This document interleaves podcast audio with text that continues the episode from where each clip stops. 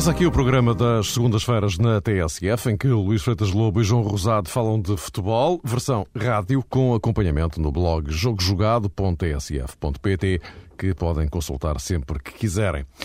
Para hoje há a exibição Amorinho em Madrid. O treinador foi apresentado no Real e voltou a realizar uma daquelas conferências de imprensa em que deixou a sua marca pessoal para ninguém ter dúvidas. Vilas Boas a caminho do Futebol Clube do Porto e a pergunta inevitável, afinal, o que pretende o Futebol Clube do Porto de Vilas Boas? Em definição ou não do futuro de Kim no Benfica e, claro, a Seleção Nacional que joga amanhã com os Camarões e vai mesmo levar Pep para a África do Sul. Até que ponto a utilização de Pep logo a abrir com a Costa do Marfim é uma ideia recomendável? Eis a questão central que vamos discutir. Eu digo questão central porque há outras. Boa noite a ambos. Boa noite. Vamos uh, começar com José Mourinho. Ele hoje no Santiago Bernabéu deu o mote. Bonito, bonito, bonito não é jogar no Real Madrid, não é entrenar no Real Madrid. Bonito, bonito, bonito é ganhar no Real Madrid. Luís, uh, isto diz tudo, não é? Claro, diz tudo, mas não, não surpreende. Penso que aquele clube uh, precisava neste momento de uma pessoa como, como o Mourinho, no sentido de, de colocar as prioridades no sítio certo. Penso que o projeto do Florentino Pérez sempre colocou o lado desportivo de uma forma quase secundária do ponto de vista da, das contratações, digamos assim, porque, embora querendo ganhar, como é evidente, muitos jogadores uh, eram contratados mais pelo aspecto comercial é um projeto de estrelas, como eu gosto de dizer, dos jogadores popstars antes de, de terem carne e osso. E a verdade é que isso foge um pouco à lógica do que, é, do que são as equipas de Mourinho. E por isso eu penso que este será, de facto, o maior desafio da carreira de Mourinho até o momento. Embora esteja na, no maior clube uh, que já treinou alguma vez, e um dos maiores, se não o maior clube do mundo, mas a verdade é que é talvez o clube mais difícil exatamente por causa desta política, onde um treinador nunca foi verdadeiramente uh, a primeira pedra para a construção. Ou a palavra do treinador nunca foi a primeira, a primeira e última palavra para decidir os jogadores a chegar. Uh, tanto Del Bosque como o próprio Pellegrini, como todos os outros que, que passaram anteriormente, acabaram por ser um pouco mais vítimas do que culpados dos insucessos do Real Madrid, que visava uma política de contratações mais estrelar do que verdadeiramente equilibrada.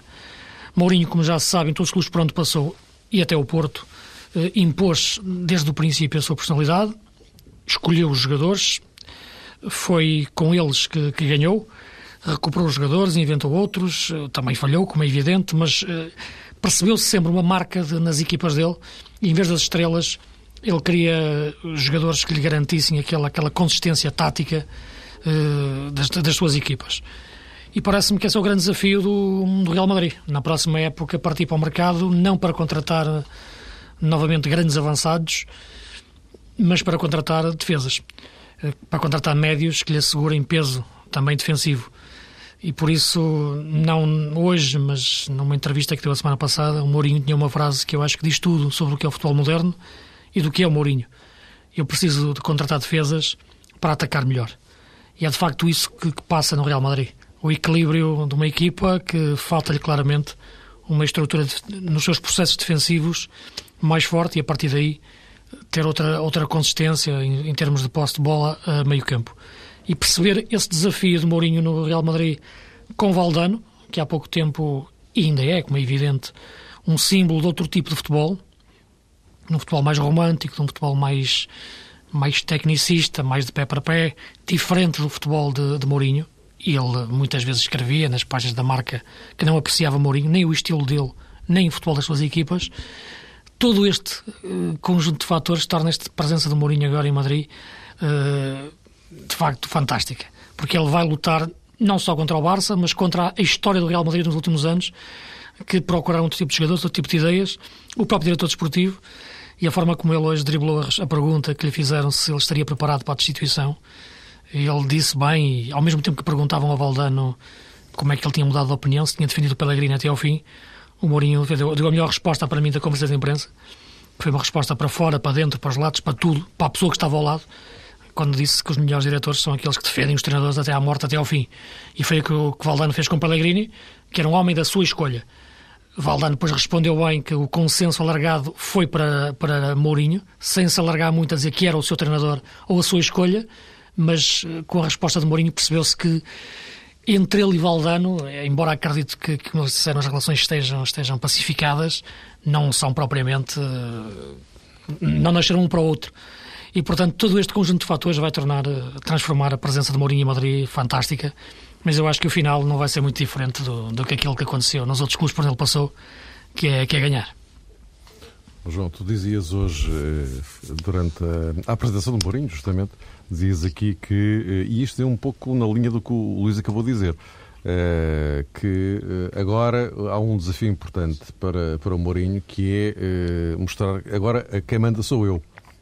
Sim, sem dúvida, Mário, até porque o peso de, de Jorge Valdano com Pellegrini não é certamente o mesmo peso, não tem a mesma influência que hoje, já durante a era José Mourinho. Parece-me claro.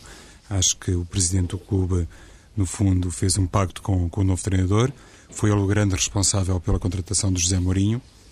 Numa altura em que as coisas estavam muito complicadas, foi Florentino quem foi obrigado a atravessar-se e a contratar uh, José Mourinho. E a partir daqui, penso que esta articulação com Jorge Valdano não vai ser eh, artificial, não é isso que eu quero dizer, mas eh, vai servir para determinadas coisas.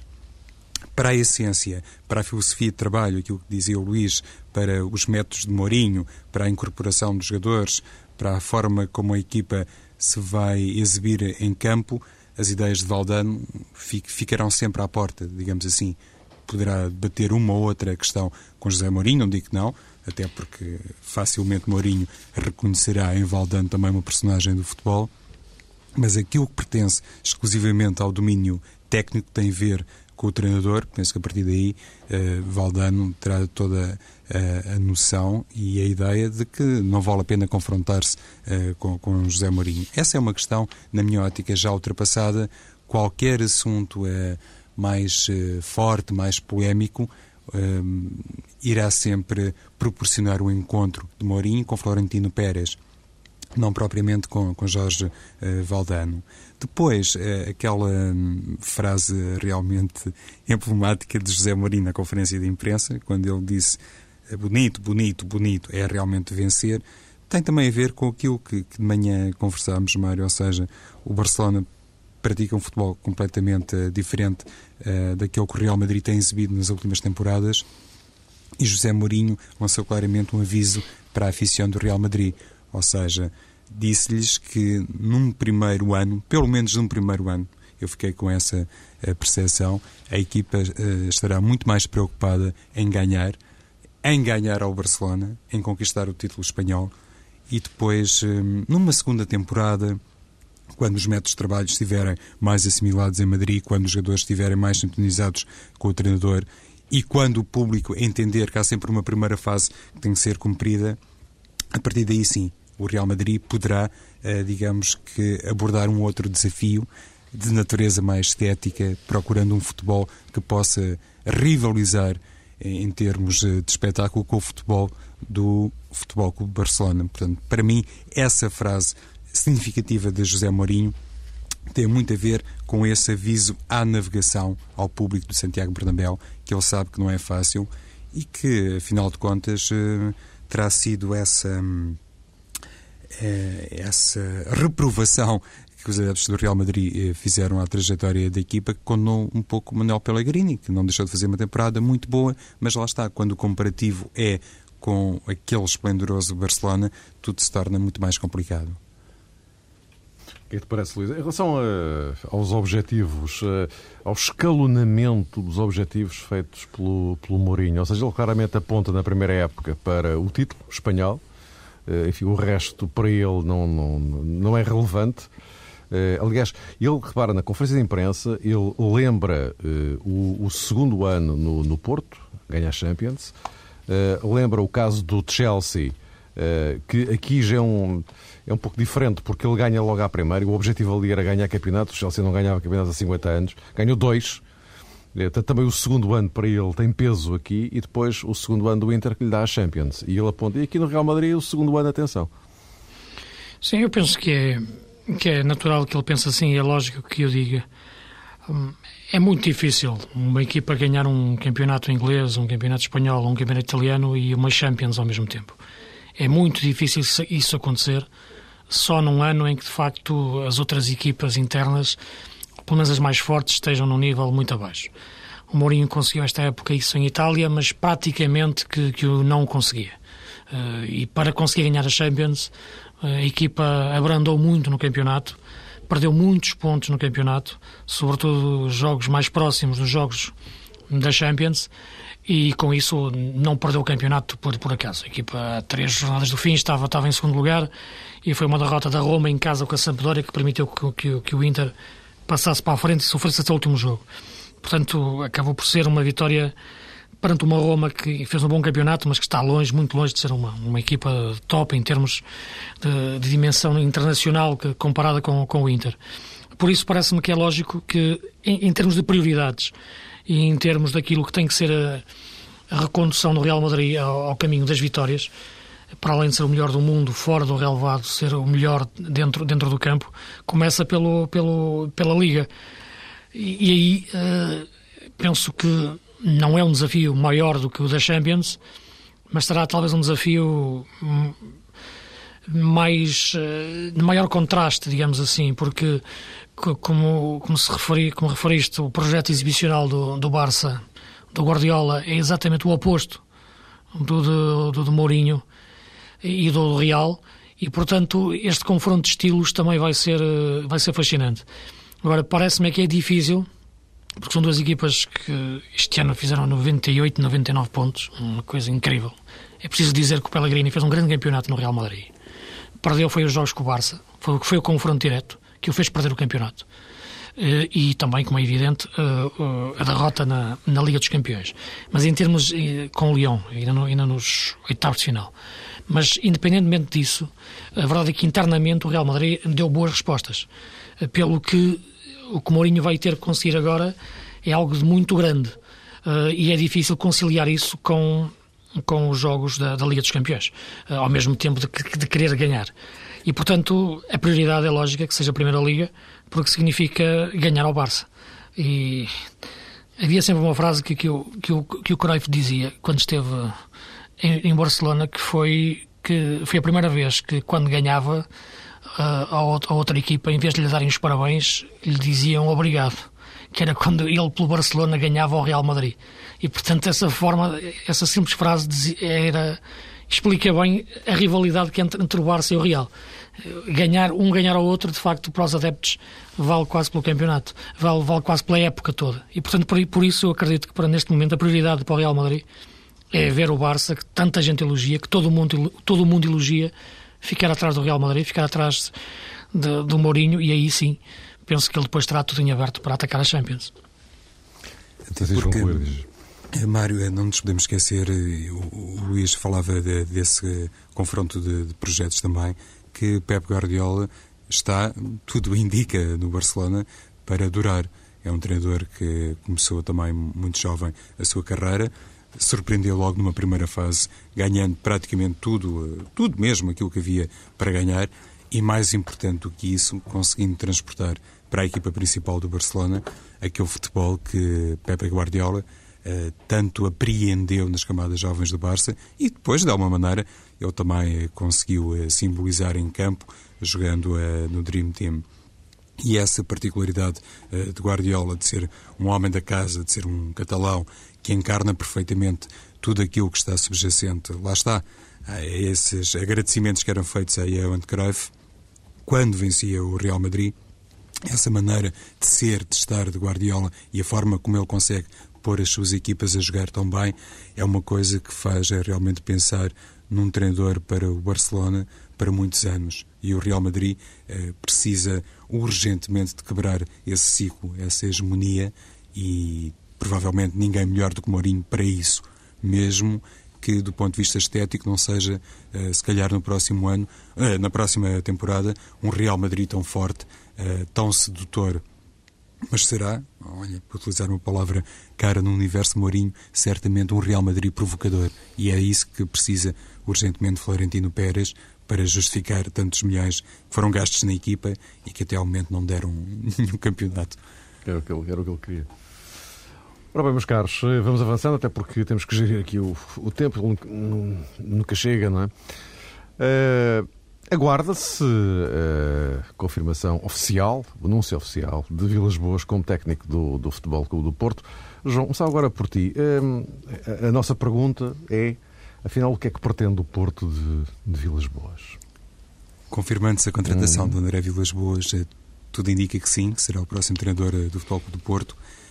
Uh, é um elemento que entra, ou pode entrar no Dragão, eu sempre estive convencido que Paulo Bento poderia ser o próximo treinador uh, do Futebol Clube do Porto. Depois, uh, até mercê daquilo que, que, disse publicamente Paulo Bento, uh, foi fácil perceber que, afinal de contas, não estava Pinta Costa, enfim, muito virado para essa opção. Nos últimos dias, atendendo a esta demora a anunciar o nome do, do treinador do Futebol Clube do Porto, até equacionei um nome como Domingos Paciência. Pensei que alguma coisa de, de muito forte teria que estar por trás deste atraso eh, no anúncio do sucessor de Jesualdo Ferreira. Ou simples, ou simples elegância para com Jesualdo Ferreira. Mas depois da final da Taça de Portugal, eh, talvez fosse mais fácil, digo eu, Mário, anunciar o, o sucessor. Até aí toda a gente compreenderia que era um pouco complicado. Não sei se há aqui alguma questão de contrato, enfim, que me passe naturalmente ao lado e que possa até explicar esta demora, porque me parece evidente que o Futebol do Porto já teve tempo mais que suficiente para anunciar o, o, o nome do novo treinador e isso até, num certo sentido, seria útil para hum, preparar a temporada e para organizar melhor, digamos que, inclusive a pré-época. Mas, eh, voltando então à, à origem desta, deste nosso capítulo, André Vilas Boas, confirmando-se que, que será ele, parece-me, apesar de tudo, que entra num momento mais fácil para ele, André Vilas Boas, porque o Futebol do Porto, na próxima temporada, uh, vai logicamente tentar recuperar o título nacional, mas, conforme amplamente temos conversado aqui, o, Benfica está estruturalmente mais forte, mais capaz e, se calhar, em condições como nunca uh, as dispôs uh, na era contemporânea para se afirmar no futebol português. Ou seja, para repetir as conquistas deste ano. Por isso, acho que, apesar de tudo, André Vilas Boas, se entrar no Dragão, entra com essa consciência que os adeptos do Futebol do Porto têm eles próprios a noção que não vai ser fácil num primeiro momento se calhar para Pinta Costa seria muito mais uh, complicado ou mais difícil de explicar se, por exemplo, o Porto na próxima temporada não conquistasse o campeonato nacional, seria mais complicado explicar aos adeptos, com um grande nome uh, no banco, com um treinador de grande currículo mundial, a equipa tinha ficado outra vez atrás uh, dos adversários diretos. Por isso, com André Vilas Boas, existe essa espécie de paciência, é essa, se calhar, ideia de que é um treinador com grande valor, que tem demonstrado realmente potencial, mas precisará naturalmente de tempo. E nesse âmbito, se calhar, pode ser de facto a, a aposta certa, porque dá a Pinta Costa e também a André Vilas Boas, digamos que a folga suficiente para se poder esperar por um segundo ano. Há pouco falávamos do segundo ano uh, de José Mourinho em Madrid, que pode trazer uh, eventualmente coisas muito mais significativas. No caso de André Vilas Boas, também é um pouco esta noção de que a segunda temporada pode ser mais determinante do que propriamente a primeira. Pois.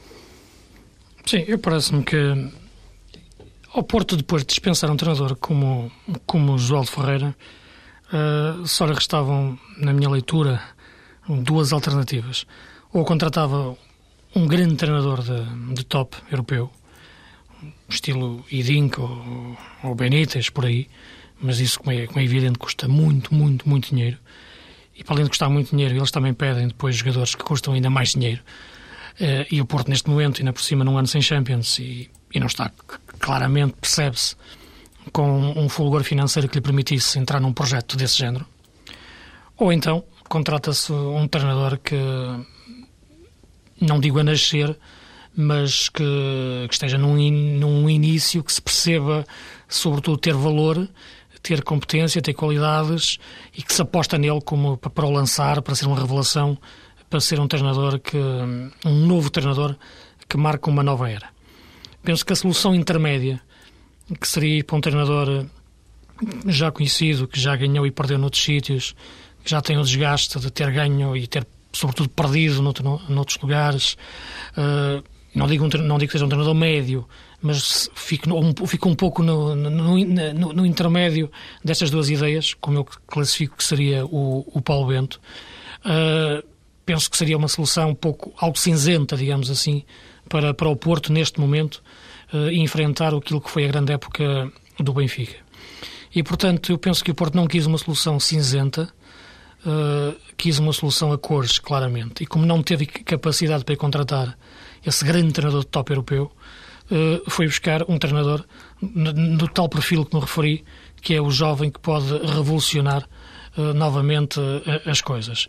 É evidente que junto do André Vilas Boas está uma imagem, está um passado que é o que ele tem, tem em comum com o José Mourinho. E isto faz com que o Porto, mais do que contrata aquilo que é hoje o André Vilas Boas, contrata aquilo que imagina o André Vilas Boas poder ser eh, no futuro próximo. Embora aquilo que ele imagina, que o Porto imagina que ele possa ser, tem bases para, para o poder querer, porque basta conhecer o André, ver o trabalho que ele já fez na académica, mas independente disso, saber aquilo que ele foi já perto do Mourinho e, e as ideias que ele tem, para perceber que pode estar ali claramente um grande treinador. Agora, como é evidente, o grande risco é começar a sê-lo, num ponto de vista de top, aos 33 anos, num clube como, como o Porto, uh, onde as exigências são, são a top. Uh, e como é evidente, é preciso perceber as primeiras curvas, como é que o novo treinador se vai aguentar. É, é evidente que o Porto tem uma estrutura forte, fortíssima, uh, será a estrutura mais forte dos clubes portugueses na proteção que faz aos seus profissionais, neste caso aos treinadores, e o André poderá beneficiar com isso. Terá que moldar também o seu comportamento a esse novo tipo de, de realidade. E a partir daí, como é evidente, eh, começar a construir uma nova, uma nova identidade para, para a equipa do Porto. Uh, Parece-me, no entanto, que em condições normais, como é evidente, um, um, um, treinador com, com 20 e poucos jogos na primeira divisão não poderia ser uma opção lógica ou natural para treinar o Porto. O André foi falado para treinador do Sporting enquanto tinha quatro jogos e meio na Primeira Liga Portuguesa. Portanto, estamos aqui numa dimensão de opções algo surrealista, que eu penso que só se encontra paralelo, não, não encontro paralelo em lado nenhum e só vejo acontecer em Portugal. A única, a única razão para isto acontecer é porque ao lado existe uma, digo um fantasma, existe um sininho a tocar que é as, o de Mourinho. E entender que pode estar ali, não um clone, mas alguém que, que nasceu no mesmo ninho e que tem um pouco da, da mesma inspiração. Só que não é assim. Como é evidente, entre a imitação e a identificação existe uma grande diferença. Embora as pessoas tenham sempre a tendência a confundi-las.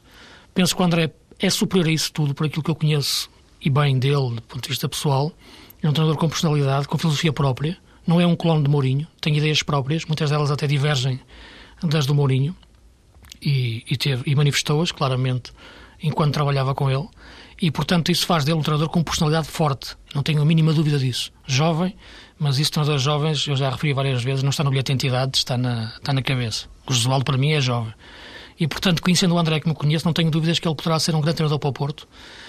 Uh, independentemente da questão depois dos debates, eu no outro dia vi os Jorge Luz a falar que não acreditava em treinadores que saíssem diretamente da universidade para um banco de, um, de uma equipa uh, vai defrontar um treinador desses na próxima época. O caso do, do André Vilas Boas, não saindo diretamente da universidade, mas não sai do relevado, como ele queria dizer. Chega, vai, vai, vai ter ao mesmo lugar onde ele estava a dizer. Vai defrontar um treinador desse tipo, desse perfil, digamos assim. Não sai do, do cheiro do balneário puro do jogador, mas sai outro, dos livros, ou sai mais do, do estudo do futebol. Uh, eu acho que futebol, no futebol cabem todas as correntes, todas as ideias, todos os perfis e, e pode-se partir de diversos, diversos pontos de partida para chegar a destinos, ao mesmo destino da, da vitória. E este confronto também será muito interessante de ver para perceber que a competência não tem só um local de origem. Mas tudo isto misturado, tudo isto penso que é um pouco o relatório da, da, do que tem sido esta, estes últimos dias do Porto e do André Vilas Boas e tudo aquilo que o envolve, faz com que ele seja de facto um, um treinador que eu acho que havia treinar o Porto, como parece que, que, é, que é o mais certo, seja uma grande escolha de, por parte do seu presidente e de facto possa dar uma cor tremenda ao próximo campeonato em termos de, de, de confrontar aquilo que eu já referi nos outros programas, que é o, o acordar do gigante Benfica. Falavas, eh, Luís. Eh, Conclui. É ok, Mário. O Luís falava a propósito de Jorge Jesus, eh, que numa recente entrevista televisiva não desmentiu categoricamente, pelo menos fiquei com essa ideia, que tivesse sido novamente abordado pelo Futebol do Porto para treinar a equipa na próxima temporada. Tudo isto para dizer que, afinal de contas, confronta-se realmente André Vilas Boas uh, com aquela uh, ideia de que também Carvalhal foi vítima, ou seja, aparece, penso eu, claramente como uma segunda ou terceira opção. Uh, se ele tiver de facto a tal personalidade que o Luís falava, e terá certamente porque o Luís o disse, pode ser bom, caso contrário, pode ou poderia afetar-se, deixar-se afetar por isso. Ora bem, eu propunha-vos uh, que, só aqui num, num ápice, vamos falar da seleção ainda, uh, aqui num, num ápice, abordar só a questão do, do, do Kim, desta. Uh, o Jorge Jesus, entre aspas, despede o Kim na televisão, não é? Logo a seguir, o Luís Filipe Vieira vem dizer que esteve fora, que não sabe nada. bom, mas o, o, que é, o que é verdade é que o Kim proposta de renovação ainda não tem e eh, se a alternativa é ficar no banco a próxima época, eh, manifestamente é capaz de não, não, não servir de muito. Agora, eh, o, o, facto de isto, nestes últimos dias, ter andado para lá e para cá, quando já se percebeu como é que vai acabar, é que talvez fosse desnecessário, não, João? Sim, sem dúvida, porque em primeiro lugar há aqui duas coisas estranhas. É, é o Benfica prescindir de um guarda-redes, aparentemente vai prescindir de um guarda-redes com, como Kim, que fez uma época muito boa, inclusivamente era o nome, se calhar, mais consensual para a baliza da seleção portuguesa. Mas pronto, passando por cima disso, esse aspecto é, é estranho. A performance desportiva eh, de Kim, se calhar, aconselharia outra abordagem por parte da, da direção eh, do Benfica. Outra coisa também estranha, e que naturalmente está relacionada com a primeira, é o facto de Kim, pelos vistos, ainda não ter decidido o seu futuro porque um jogador que acaba contrato normalmente ali entre janeiro e março é abordado e resolve as coisas. Eh, se Kim ainda está nesta encruzilhada, se neste momento ainda se equaciona a possibilidade do Benfica renovar com ele, Parece-me evidente que ele também não tratou uh, das coisas a tempo e isso deve ter alguma explicação que eu, francamente, não consigo, obviamente, do ponto de vista uh, exterior, uh, descortinar. Por outro lado, parece-me que o Benfica, no capítulo da comunicação, não está a trabalhar como trabalhou durante a temporada, porque Jorge Jesus disse de facto uma coisa, Luís Filipe Vieira vem dizer outra hum, ligeiramente diferente, para não dizer substancialmente diferente, e isso não é nada bom porque revela aqui uma falta de sintonia e, sobretudo, eh, revela que Jorge Jesus, quando, enfim, sem querer fazer aqui comparações uh, descabidas, uh, adota, digamos que, ares de José Mourinho e diz que vai ser campeão da Europa mais dia menos dia, que um dia vai também para a seleção portuguesa. E quando o próprio Jorge Jesus faz esta revelação pública sobre um jogador e depois vem o presidente por trás ou, ou por cima desmanchar esta ideia, isso prejudica muito o Benfica enquanto instituição, mas sobretudo prejudica a tal margem de manobra que Jorge Jesus eh, tem e, e que, pelos vistos, acabou por ser altamente decisiva no, no bom trabalho que efetuou eh, na época que terminou. E essa questão da Sim. comunicação também tem a ver, só, só um, Sim, também tem a ver com, com a história do Di Maria, não é? O Luís Filipe Vieira diz que, não senhora, não há absolutamente nada. E, e Jorge Jesus, nessa entrevista na, na, televisão, diz que já está a preparar a equipa sem Di Maria. Mas, Luís, a questão do Kim, só para concluirmos então. Sim, muito rapidamente. Penso que é, que é um momento infeliz do Jorge Jesus, sinceramente. Não, não vejo, mesmo que a decisão já tivesse tomada e que ele já tivesse falado com o guarda-redes, como parece que falou, e que, do ponto de vista técnico, a opção dele fosse procurar outro guarda-redes, por entender, inclusive, que o Kim ou era o número um ou então não, não fazia sentido estar no banco, e ele queria outro tipo de guarda-redes, penso que não devia, como é evidente, tê-lo dito na televisão em direto, sem antes uh, ter aparecido a notícia ou, ter, ou ter, isso ter sido feito de forma oficial uh, pelo clube. Acho que foi, no mínimo, deselegante. Agora, percebe-se que o problema é maior do que esse, porque pela reação do Presidente no dia seguinte e pelas notícias que aparecem, de facto existem pessoas que pensam de forma diferente em relação ao Kim dentro, dentro do Benfica. Isso, como é evidente, não digo que vá provocar um choque de, de competências ou, ou, ou, ou, alguma crise, porque eu acho que nestes casos o que deve prevalecer sempre no final é a ideia do treinador. Se quer outro guarda-redes, é legítimo querê-lo e comunicá-lo ao Presidente e procurar-se uma solução. Não parece, como é evidente, que a forma mais correta de o fazer seja na televisão, em direto, despedir um guarda-redes que, independentemente, independentemente de ser qual é, neste caso, estás a falar de guarda-redes que foi titular em todos os jogos do campeonato onde o Benfica foi campeão, um guarda-redes que, internacional, que não foi à seleção neste momento ao Mundial, mas que tem uma grande carreira na seleção e, portanto, merecia claramente outro tipo de tratamento do ponto de vista, outra, outra sensibilidade para gerir este seu momento da carreira, independentemente do Kim poder também ter tomado ou não outra opção menos, menos feliz no, do ponto de vista interno.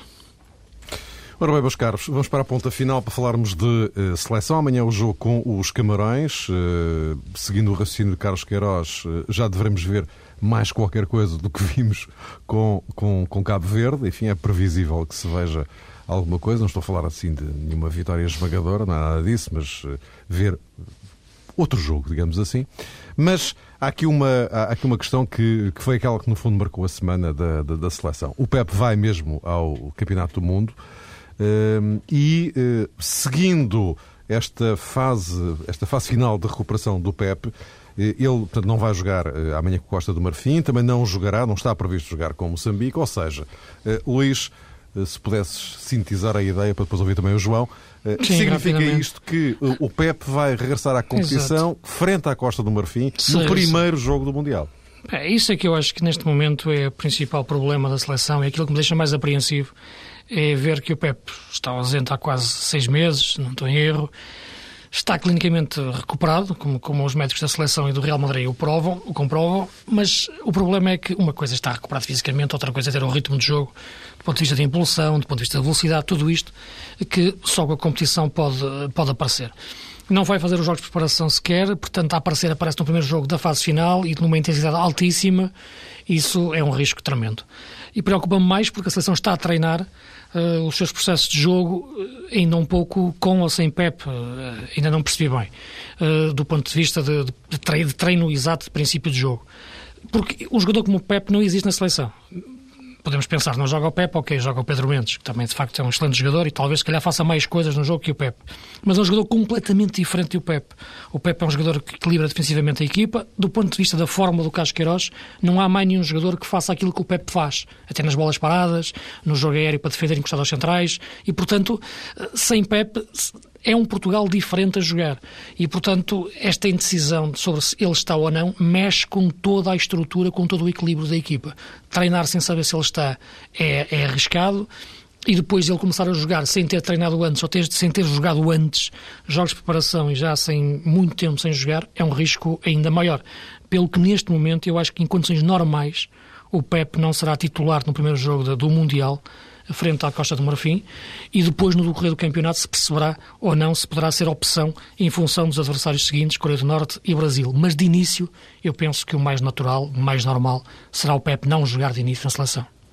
É exatamente isso. Caso contrário, seremos obrigados a rasgar algumas teorias, mas é óbvio também, o Luís falava dos princípios de jogo da seleção, eh, eventualmente o 4-3-3 de Carlos Queiroz. Eh, se a seleção está a treinar-se neste âmbito e depois vai ter um jogador como Pedro Mendes, mais do que o sistema, olhando para o quarteto eh, da defesa, parece-me já muito complicado ter, por exemplo, no lado direito Paulo Ferreira e no lado esquerdo Duda ou até Fábio Coentrão. Por isso, eu volto aqui a, a, um tema que tenho sublinhado várias vezes. Não sei até que ponto não poderá ser mesmo obrigado Carlos Queiroz a utilizar diante da Costa do Marfim, quer Paulo Ferreira, uh, quer Miguel, isto é, os dois em simultâneo, com um deles a fazer a lateral esquerda, provavelmente uh, Paulo Ferreira, porque aquilo que dizia o Luís, ter Pedro Mendes na posição 6 não tem nada a ver com a colocação uh, de Pepe e penso que Portugal iria arriscar bastante com dois uh, laterais tão, tão fogosos como, por exemplo, Paulo Ferreira e até Fábio Coentrão. E depois não nos podemos esquecer que a Costa de Marfim é um adversário muito exigente do ponto de vista físico e certamente iria atrapalhar ainda mais o regresso de Pepe à titularidade. Eu, pessoalmente, também não acredito, até por uma questão de defesa do próprio eh, selecionador. É a ideia que tem. Já agora esclareçam. E ele vai levar o Pep para começar a jogar a partir de quando? Joga a Coreia? É que eu, eu, eu, estou, não sei se me estou a fazer entender. É que eu ainda estou a tentar interpretar uh, o, o, raciocínio de Carlos Queiroz. Ou seja, se porventura for como vocês dizem, enfim, que de facto seria aparentemente o mais sensato não utilizar Pep, fazer o primeiro jogo frente à Costa do Marfim, nessas circunstâncias que vocês anunciaram, eh, então, eh, Pep vai lá para, eh, para depois? Para... Sim, eventualmente, Mário. Não... Depois pode. Repara, um campeonato não são só 11 jogadores e sempre os mesmos. Portanto, é um plantel e ele tem várias opções. E o Pep, claramente, pelas características que tem, pelo jogador que é, pela influência que tem na seleção, para a ideia do Queiroz, é um jogador fundamental. Agora, pode não estar em condições no primeiro jogo e, como é evidente, joga Pedro Mendes e joga. Há ali outro princípio de transição no início de ser a, de ser a jogar. Mas é um jogador que, com o passar do tempo, vai melhorando. É? E depois ele pode chegar ao jogo com a Coreia, ao jogo com o Brasil, e então já lançar mão do Pep, o Pep já está melhor, e então aí adapta a equipa e coloca o Pep em campo. Penso que é importante tê-lo no grupo para, para o colocar a jogar. Agora, de início, neste momento, com a importância toda que ele teve na fase de qualificação como pedra base, é que já não. Agora, que é um jogador que depois ele pode perceber o momento certo para o lançar, aí sim, parece-me que, que, que faz bem em levá-lo e não tenho dúvidas. Até porque é um jogador muito forte no futebol aéreo e num contexto mais confortável, em situações de maior eh, resguardo, Pep pode ser utilizado mais cirurgicamente só para determinado género de lances. Fica então este registro final de Luís Freitas Lobo e João Rosado. Vamos colocar ponto final na uh, emissão de hoje. Voltamos na próxima segunda-feira, entre as 8 e as 9, uh, como é habitual.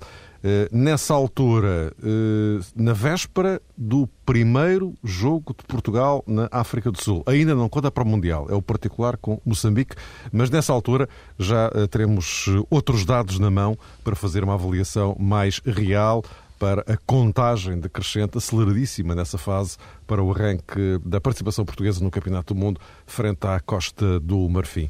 E amanhã logo veremos no que dão os camarões.